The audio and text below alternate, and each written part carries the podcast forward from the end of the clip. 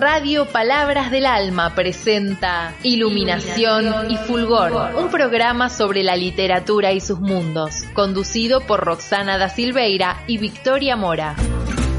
Donnez-moi une suite au je n'en veux pas des bijoux de chez Chanel, je n'en veux pas. Donnez-moi une limousine, j'en ferai quoi pa, pa, da, pa, pa, da.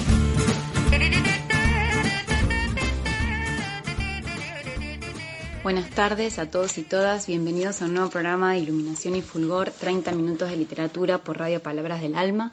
Mi nombre es Victoria Mora y junto con Roxana da Silveira volvemos a encontrarnos hoy para compartir la literatura que nos apasiona. En esta oportunidad decidimos compartir con ustedes cada una un cuento eh, leído para que ustedes puedan escucharnos del otro lado. En mi caso elegí un cuento de eh, Carson McCullers, a quien, como saben, si nos estuvieron escuchando desde el comienzo del ciclo, em, le debemos nuestro nombre del programa, ¿no? Iluminación y Fulgor es el nombre que Carson McCullers le dio a sus diarios, haciendo referencia a lo que ella sentía respecto a la experiencia de la escritura literaria y de la lectura, ¿no? De la literatura en sí misma como experiencia de vida que al momento de sentarse y escribir se sentía atravesada por justamente la iluminación y el fulgor como experiencia. Carson McCullers, recordemos, era una escritora norteamericana eh, que murió muy joven, eh, vivió apenas 50 años del sur de Estados Unidos, que ha podido retratar también muy bien ese sur profundo desde su propia mirada que era tan singular.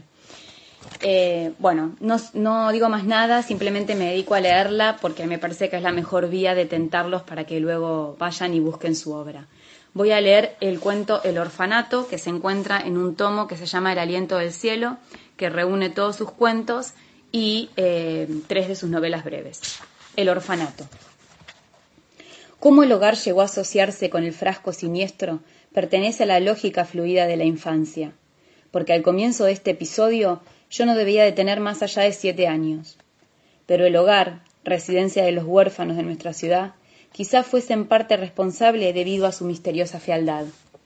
Era un edificio grande, con techo de dos aguas, pintado de un color verde negruzco, que tenía delante un patio cuidadosamente barrido y totalmente vacío con la excepción de dos magnolios. En el patio, rodeado por una verja de hierro forjado, se veía muy pocas veces a los huérfanos cuando te detenías en la acera para mirar adentro. El patio de atrás, por otro lado, fue para mí durante mucho tiempo un lugar secreto. El hogar estaba en una esquina, y una alta valla de tablas ocultaba lo que sucedía adentro. Pero cuando se pasaba por allí, se oía el sonido de voces y en ocasiones el ruido de algo semejante a metales entrechocados. El secreto y los ruidos misteriosos me asustaban mucho. En el camino a casa desde la calle principal del pueblo Pasaba a menudo por delante del hogar con mi abuela, y ahora, en el recuerdo, tengo la sensación de que siempre lo hacíamos al atardecer y en invierno. Los sonidos de detrás de la valla de madera parecían teñidos de amenazas en la luz que se desvanecía, y la puerta de la verja delantera estaba increíblemente fría cuando se la tocaba. La melancolía del, del patio, sin hierba incluso, el resplandor de luces amarillas detrás de ventanas estrechas, parecía de algún modo corresponderse con la terrible información que por aquel entonces llegó a mis oídos. Mi confidente fue una niña llamada Hattie, que debía de tener nueve o diez años. No recuerdo su apellido, pero hay algunos otros datos sobre la tal Hattie que son inolvidables. Para empezar, me dijo que George Washington era tío suyo. En otra ocasión me explicó lo que hacía negros a los negros. Si una chica, me dijo, besaba a un chico, se convertía en una persona de color, y cuando se casaba, sus hijos también eran negros. Solo los hermanos eran la excepción a aquella regla. Hattie era pequeña para su edad y dentuda, de cabellos rubios grasientos que se sujetaba en la nuca con un pasador enjollado. Se me había prohibido jugar con ella, quizá porque mi abuelo o mis padres advertían un elemento malsano en aquella relación, si mi suposición es correcta, estaban por completo en lo cierto. Yo había besado en una ocasión a Tit, que era mi mejor amigo, pero solo primo segundo, de manera que día a día me iba convirtiendo lentamente en una persona de color. Era verano, y día a día me ponía más, más morena. Quizá confiaba en que Katy, después de haberme revelado aquella terrible transformación, tuviera de algún modo el poder de detenerla. En el doble cautiverio de la culpa y del miedo, yo la seguía por todo el barrio y ella me pedía a menudo monedas de cinco y diez centavos. Los recuerdos infantiles poseen una extraña cualidad volandera y zonas de oscuridad rodean los espacios de luz. Los recuerdos de infancia son como velas encendidas en una hectárea de oscuridad e iluminan escenas inmóviles, separándolas de la negrura circundante. No recuerdo dónde vivía Hattie, pero en cambio un corredor y una habitación de su casa poseen una nitidez asombrosa. Ni tampoco sé cómo sucedió que fui a aquella habitación, pero lo cierto es que estuve allí con Hattie y con mi primo Tit. Era última hora de la tarde y la habitación no estaba del todo oscura. Hattie llevaba un vestido indio con una cinta para el pelo de brillantes plumas rojas y nos había preguntado si sabíamos de dónde venían los bebés. Las plumas indias de su cinta, por alguna razón, me daban miedo. Crecen dentro de las señoras, dijo Tit. Si juráis que nunca se lo diréis a ningún ser vivo, os enseñaré una cosa. Debimos de jurar como nos pedía, aunque recuerdo cierta desconfianza y el temor a nuevas revelaciones. Hattie, se subió a una silla y bajó algo de la estantería de un armario. Era un frasco, como una cosa extraña y roja dentro. ¿Sabéis qué es esto? preguntó. Lo que había dentro del frasco no se parecía a nada que yo hubiera visto antes. Fue Tit quien preguntó. ¿Qué es? Hattie esperó, y en su rostro debajo de la hilera de plumas apareció una expresión astuta. Al cabo de unos momentos de suspense, dijo Es un bebé muerto y escabechado. El silencio en la habitación era completo, Tit y yo nos miramos de reojo horrorizados.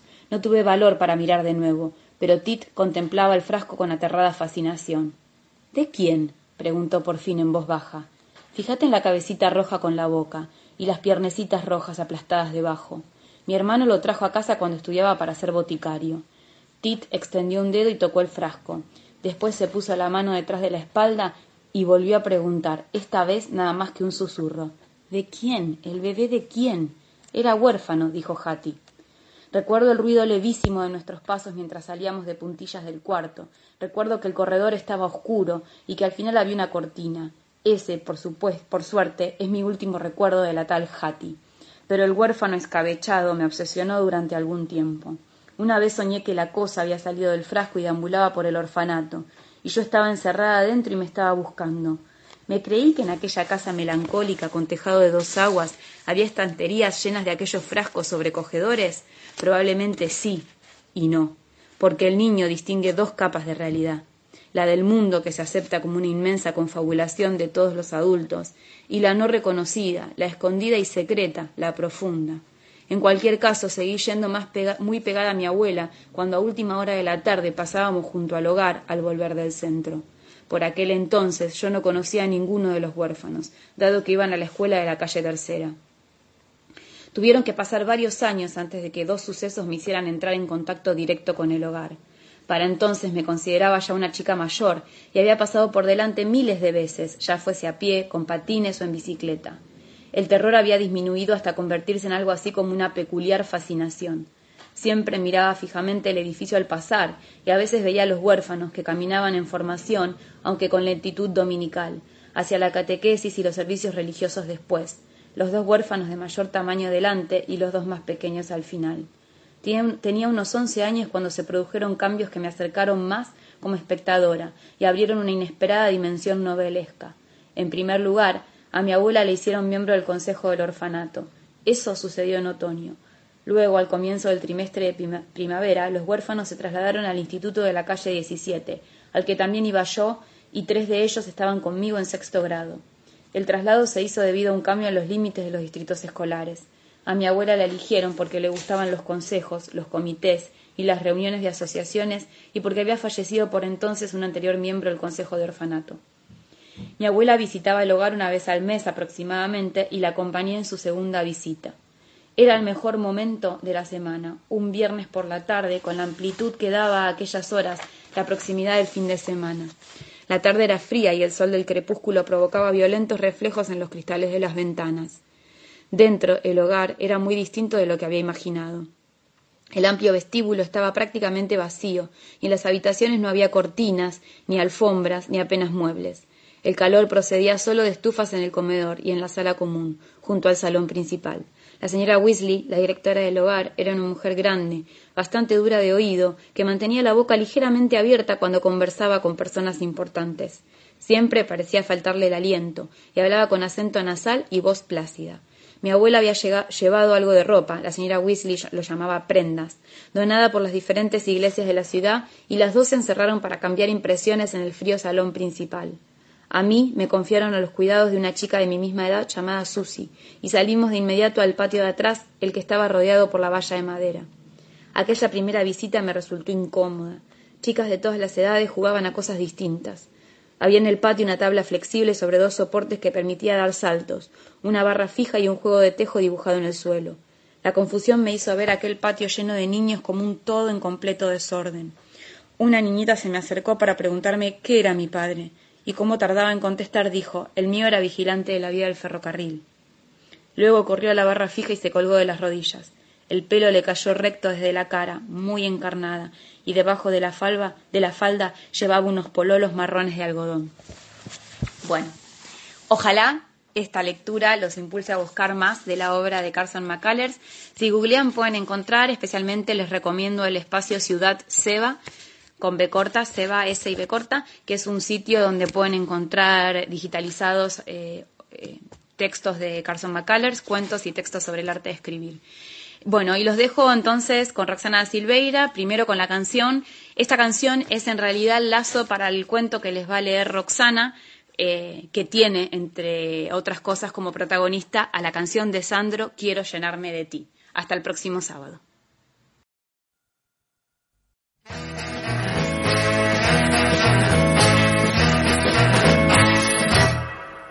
Escribir una canción a tus cabellos, luego tu cara en la arena dibujar. Oír tu nombre cantado por el viento, ver tu sonrisa jugando en el mar. Quiero flotar en cada vez entre las nubes y contemplarte en tu adorable juventud. Luego pintarte con luz del arco iris y hacer un cuadro de amor y gratitud.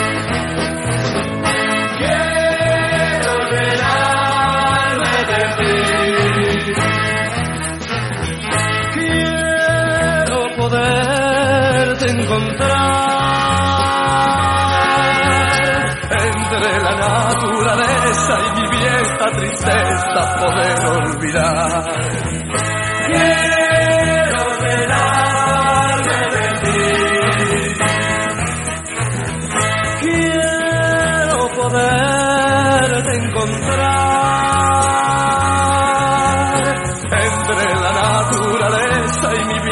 tristeza poder olvidar. Quiero encerrar a tu mirada entre mis manos, luego abrazarte y llenarte de calor, para que el frío de los años no te dañe y conservarte como una bella flor. Tu peligrosa insolencia me estremece, tu picardía me hace sonreír. La candidez de tu mirada me enloquece. Dime pequeña, ¿qué más puedo pedir?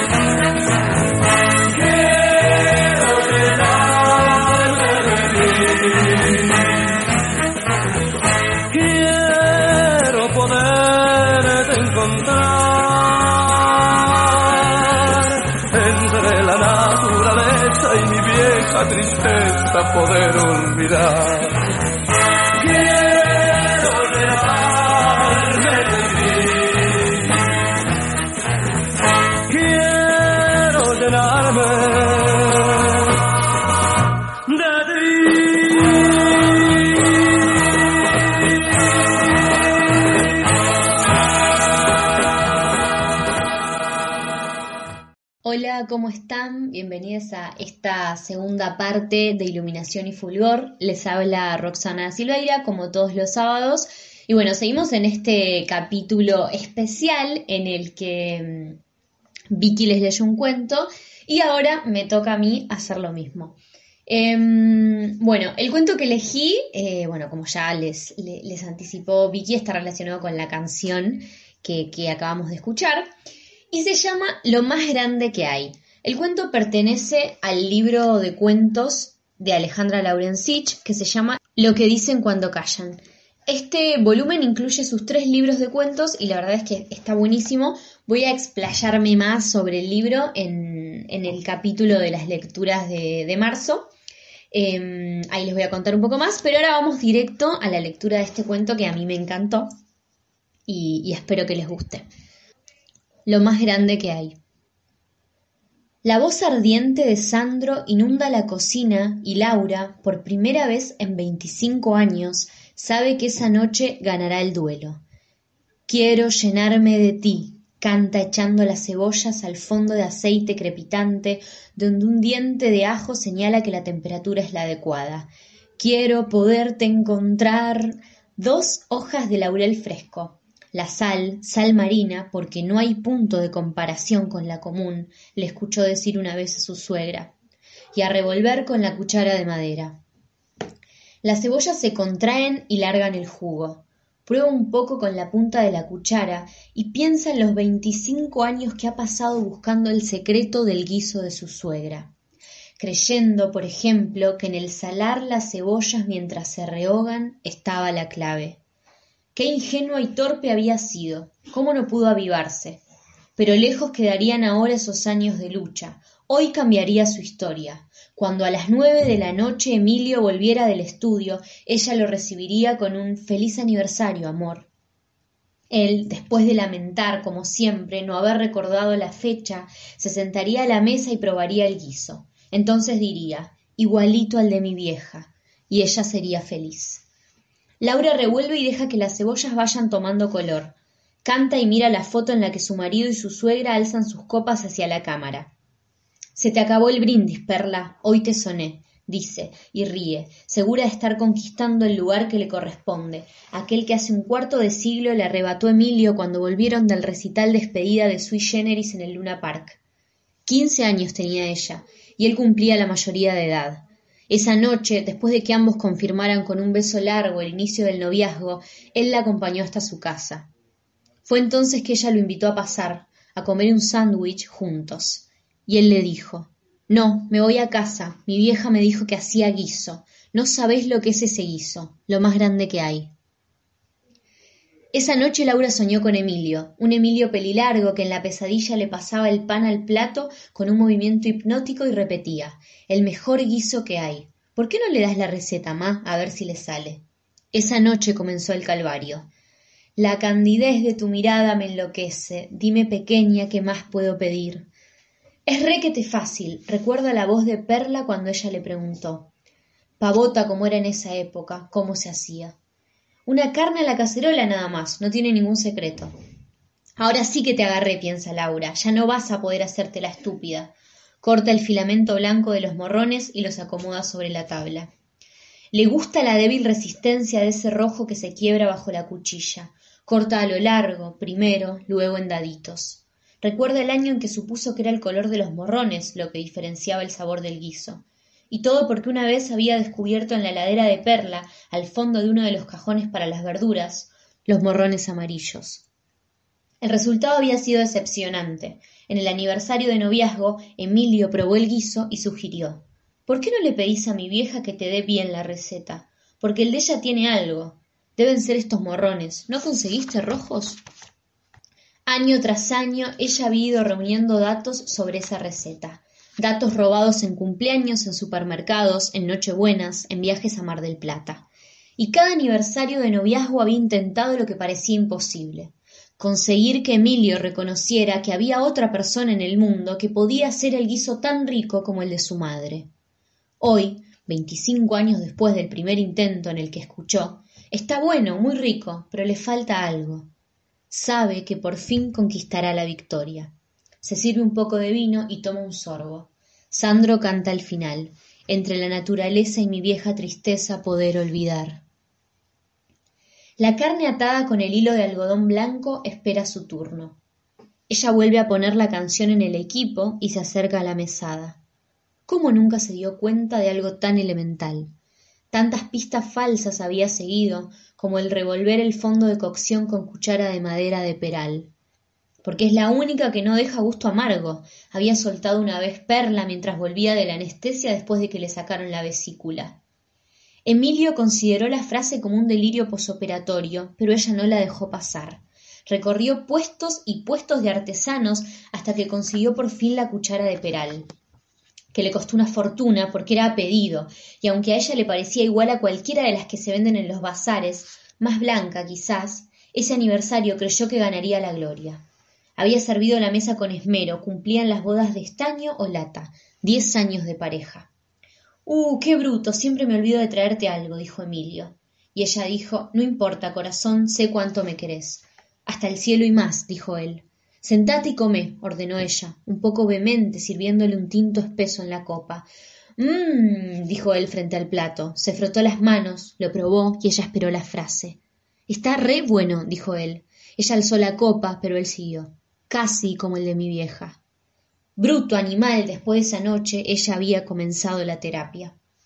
Me está costando tener relaciones. Cuando estoy en lo mejor se me aparece el guiso. Si no consigo hacerlo como el de Perla, creo que voy a volverme frígida para siempre. ¿Por un guiso? preguntó el analista. Y ella se levantó del diván. ¿Qué podía entender una idiota como esa?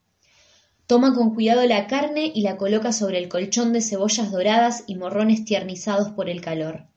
Quiero encerrar a tu mirada entre mis manos, luego abrazarte y llenarte de calor. El aroma que sale de la cacerola la estremece, como la voz de Sandro. Se imagina el festejo de esa noche, le parece sentir las manos de Emilio, ligeramente pringosas después de haber pasado el pan por todo el plato, buscándole las rodillas bajo el mantel, levantándole la falda de a poco. Un rato después, en la cama o en el sofá sobre la mesa, aún con los platos puestos, ella se montaría sobre su vientre satisfecho y preguntaría ¿Quién sabe hacer el guiso como tu vieja? Imagina la respuesta de él y un cosquilleo burbujeante sube desde su entrepierna y la recorre. El chisporroteo de la carne trémula, el contacto con el calor la hace reír. Va haciéndola girar de a poco, administrando el placer de verla dorarse en una capa delgada y brillante que guarda los jugos y el sabor. ¡Qué disfrute, por Dios! Siente que se ahoga y lo único que puede hacer es cantar con la garganta entera, dejar salir toda la tensión acumulada en años de búsqueda implacable. Viene a su mente la mañana en que creyó que Perla le dejaba el testamento, la receta original sacada de una vieja revista femenina. Perla viajaba a Italia gracias a las cuotas de la tarjeta de crédito. Ellos en pocas semanas cumplían las bodas de cristal, quince años de pareja. Habían comprado heladera con freezer y cocina nueva. Parecía acercarse la felicidad. La encontré el otro día y quería dártela, por si no vuelvo, le dijo Perla camino al aeropuerto y le dejó la página descolorida por los años, con algunas manchas de grasa que Laura consideró tesoros de una tradición. Leyó la receta para ver qué era lo que no hacía correctamente. Y otra vez creyó encontrar el secreto. Decepcionante, pero secreto al fin. El caldo no era el que se consigue cortando y echando verduras frescas a la olla, espumando y esperando con paciencia de monja. No, el caldo era comprado. La imagen de Perla se les desdibujó. ¿Podía ser la misma madre que esperaba a su hijo revolviendo el guiso en la madrugada? Cuando Perla decía, haces un caldo bien rico y le pones diez cucharadas sobre la carne, ¿se estaba refiriendo a esos caldos envasados? Mirá vos a la vieja, había pensado Laura después de reponerse de la decepción. Ahí teníamos la clave. Claro, Perla siempre había sido una mujer trabajadora. Desde que el padre de Emilio murió, ella había tenido que salir a buscar el sustento para su único hijo. ¿Cómo no darse cuenta de ese detalle? Lógico y determinante. Laura había comprado entonces el caldo que la llevaría al triunfo. Siguió la receta con devoción, paso por paso. Las cebollas, la sal marina, el laurel fresco, la cuchara de peral, los morrones bien rojos y tersos, y por fin el caldo comprado. Y llegó Emilio y probó el guiso. Sublime, dijo poniendo los ojos en blanco. ¿Como el de tu mamá? dijo ella. Casi. ¿Qué le cambiaste? Quiero poderte encontrar, canta Sandro. Y ella echa los tomates licuados sobre la carne, revuelve, baja el fuego al mínimo y va a poner la mesa. Ahora sí había dado con el dato clave. Durante el último mes, a medida que se acercaba la fecha de los veinticinco años, había ido sometiendo a Emilia un revivir de infancia. Esperaba la noche para hacerlo en la cama. Después de fingir un paroxismo que hacía años no sentía, y mientras el orgullo de él se transformaba en sueño plácido de hombre, Laura disparaba una pregunta. Él, inocente, le iba confiando detalles. Recuerdos de su madre en la cocina, el delantal de cafeteras y pavitas con un bolsillo que tenía bordada la palabra amor. La cacerola de acero inoxidable que ya una vez Perla les había donado sin saber a qué atribuir tanto interés de parte de Laura. Y por fin, casi como un descuido, Emilio había confesado. Cuando cocinaba, mi vieja escuchaba a Sandro. ¿Sandro? Sí, me acuerdo cómo cantaba esa canción. Se la veía tan feliz, pobre vieja. ¿Qué canción? Una que decía quiero llenarme de ti, ¿te acordás? Laura sube el volumen. Quiero llenarme de ti, pronuncia con fervor cada palabra.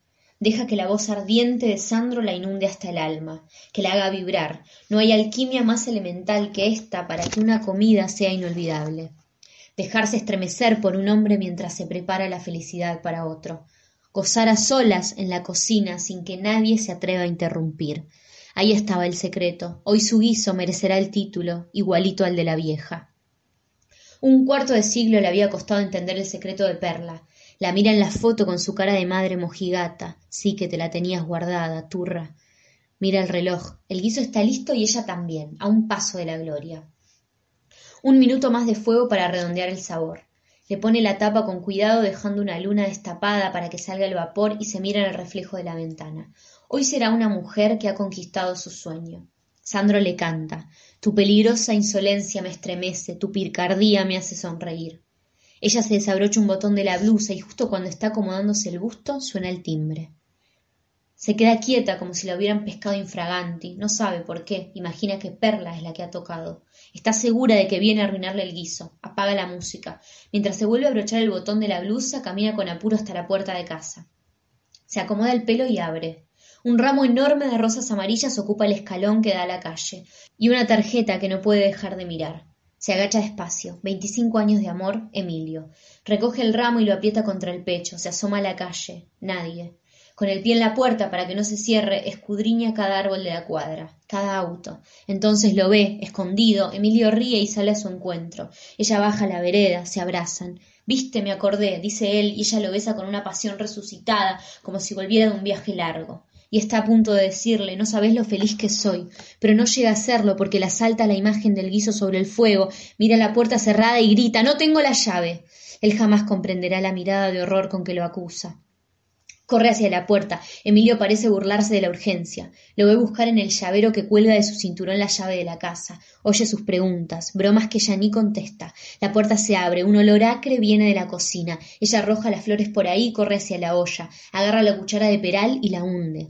Una ligera capa de salsa marrón se ha adherido al fondo de la cacerola. El guiso se quemó. Todo está perdido.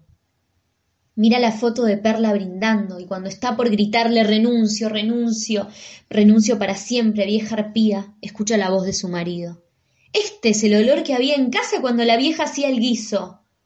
Se queda aferrada la cuchara de madera, mirando a Perla que sonríe con la copa en alto. A su lado Emilio brinda para siempre, feliz. No sabes lo que es ese guiso, recuerda Laura, lo más grande que hay. Bueno, espero que hayan disfrutado el cuento. Em, les mando un beso enorme y bueno, pueden contarnos por las redes, que pueden encontrarnos como Victoria Mori y Roxana Silveira, si les gustan este tipo de capítulos y seguiremos haciendo. Gracias a Vicky, a la radio y gracias a ustedes.